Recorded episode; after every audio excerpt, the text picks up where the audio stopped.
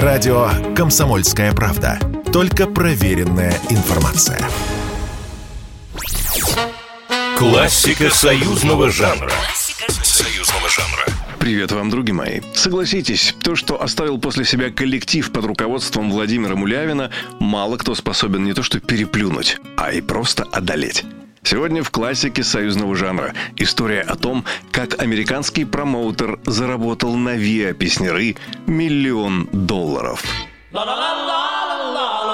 Как-то в начале 70-х американский продюсер Сидни Реджинальд Гаррис придумал, как поддать ветра в опавшие паруса одного из своих коллективов – подзабытых звезд 60-х кантри-группы New Christy Ministries.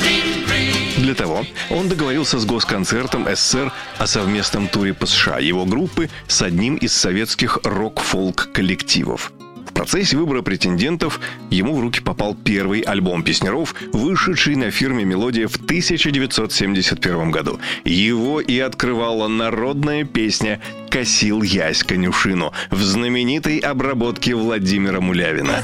Как вы понимаете, этот шедевр окончательно убедил мистера Гарриса в необходимости переговоров с Госконцертом СССР.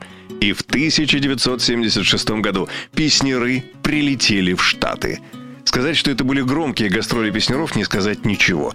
Такой уникальной живой работы инструменталистов и полифоничности вокалистов, какую показывали музыканты Владимира Мулявина, прежде в Северной Америке действительно не слышали.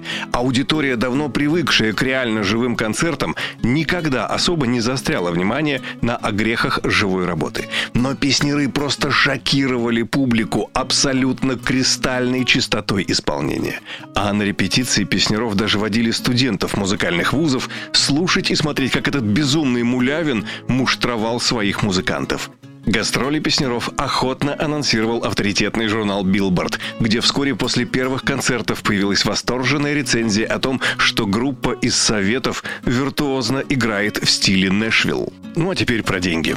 По договору с госконцертом каждому из музыкантов ВИА «Песняры» полагалось по 500 долларов с концерта, которые уходили на международный счет госконцерта СССР, а песнеры получали лишь по 19 долларов суточных в день пребывания США.